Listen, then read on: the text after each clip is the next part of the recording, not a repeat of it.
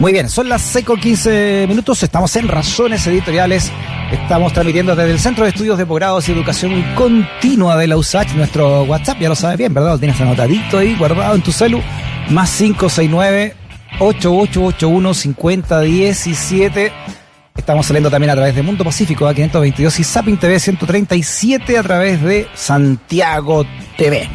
Vámonos con la primera mm, conversación del día de hoy, lo hablábamos también en titular recién con la jefa Emilia Aguilar.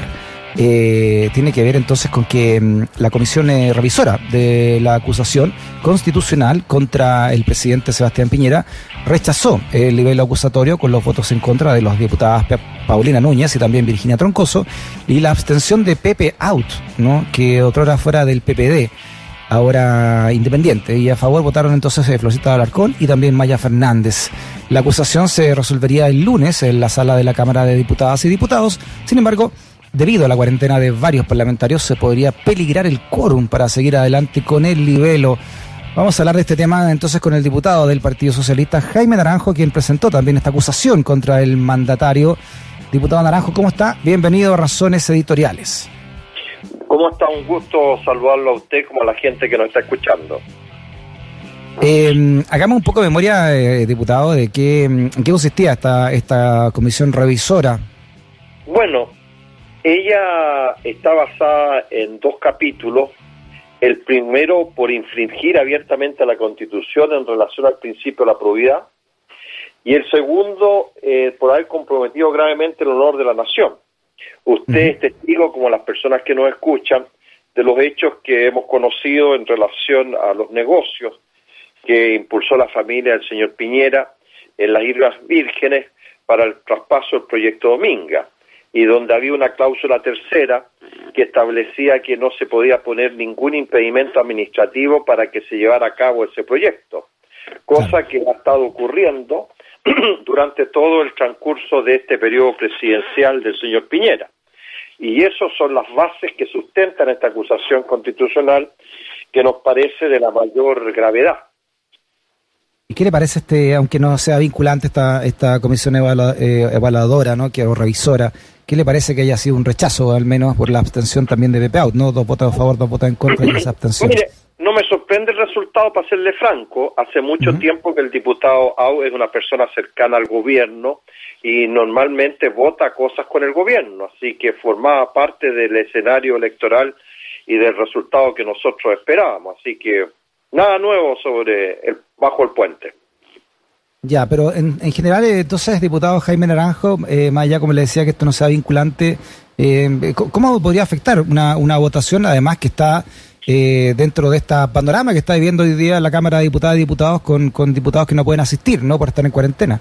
Mire, nosotros tenemos diseñado una estrategia que nos va a garantizar eh, cuando llegue el momento de la votación, poder contar con los diputados que están hoy día en cuarentena y permitirnos obtener la mayoría que se requiere de 78 votos para aprobar esa acusación constitucional. Así que lo que ha ocurrido en la comisión no nos sorprende, no nos llama la atención, ni tampoco eh, modifica nuestra estrategia y nuestro diseño para abordar la acusación constitucional en la sala. Mm, ¿Por qué no nos explica un poco en qué consiste esa estrategia, eh, eh diputado Naranjo, ¿no? ese diseño? Porque recordemos que estas votaciones no pueden ser telemáticas, entonces tienen que estar los, los, parlamentarios ahí en el lugar. Mire, lo que pasa es que eh, eh, los diputados que hoy día, a excepción del diputado Boris, que es una situación excepcional, y entendemos que no va a participar de la votación ni va a estar presente en la sala tampoco, pero resulta que los diputados Jackson y Winter que están en cuarentena, eh, necesitan eh, eh, que la acusación ojalá se vote el, día lunes lo más tarde posible. Por consiguiente, aplicando técnicas que ha ocupado el propio gobierno y parlamentarios de gobierno en otras acusaciones constitucionales, nosotros vamos a ocupar todo el tiempo que sea necesario y que estipula el reglamento y las normas constitucionales en lo que es acusación constitucional en el sentido de que eh, la, la eh, sesión se alargue lo, más posible con fundamentos serios, responsables, una acusación constitucional contra un presidente de la República. No es una cosa que se debate en dos minutos, en una hora, ni en, ni en dos horas. eh, es una cosa que eh, requiere una larga discusión con argumentos, con fundamentos, no, no, no, no, es cualquier cosa acusar a un presidente de la República. Entonces no sé por qué me llama la atención que, que las autoridades de gobierno, porque queremos hacer una, una sesión larga, ellos estén reclamando que queremos hacer tiempo, que queremos jugar sucio. nadie está jugando sucio ni queremos hacer tiempo. Le mm. estamos dando la relevancia e importancia que tiene una acusación constitucional contra un presidente de la República. Usted dijo, diputado Naranjo, respecto de esto, ¿no? Que si, es por acusar a Piñera, puedo estar hablando un mes.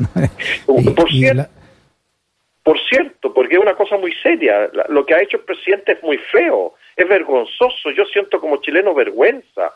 Hemos sido titulares en todos los lugares del mundo.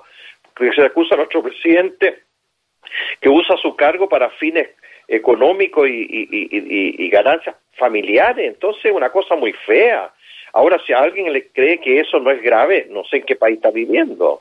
Pero para mí causa dolor eh, eh, de que nuestro presidente, este, pocas veces en la historia de nuestro país había ocurrido algo así.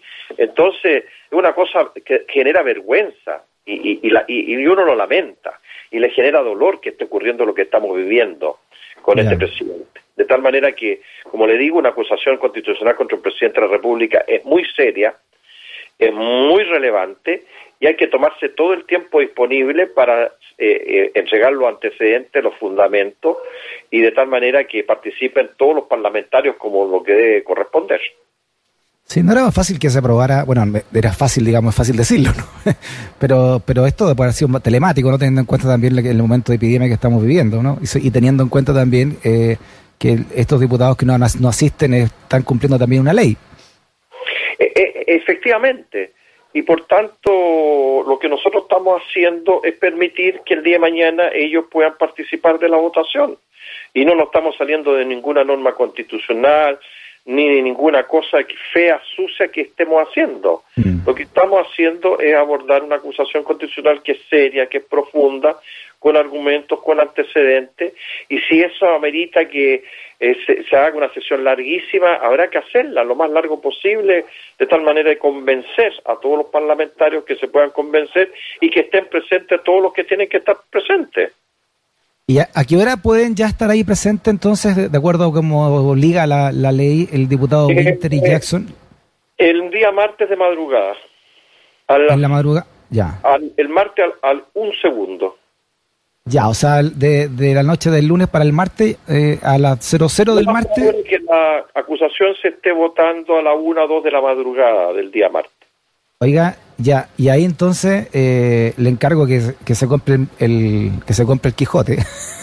no puede leer mire, si hay antecedentes suficientes. No, en otras democracias también, en Estados Unidos también se ha hecho harto esto. En otros países mm. eh, eh, se ocupa estas técnicas eh, y de, y de hecho la derecha la ha ocupado en otras acusaciones constitucionales, entonces yo no sé cómo los mismos que ocuparon estas mismas técnicas cuando acusamos hace algunos años atrás a unos ministros eh, en los inicios de la transición estén haciendo tanto escándalo por, porque nosotros vamos a hacer una sesión más larga. Eh, claro, si lo evidente acá era, era que se, se pusieran de acuerdo y, dejaran votar telemáticamente. Ellos han querido hacer una chiquiñuela porque entre medio está metido la cosa del estado, de la prórroga del estado de excepción. Entonces nos quieren poner una situación así como, ah, ustedes quieren acusar al presidente Piñera o quieren que se prorrogue el estado de excepción. Vamos a hacer las dos cosas al mismo tiempo. Vamos mm. a, a votar la acusación el día martes, probablemente madrugada, y el mismo día martes, más tarde, vamos a rechazar la prórroga del estado de excepción.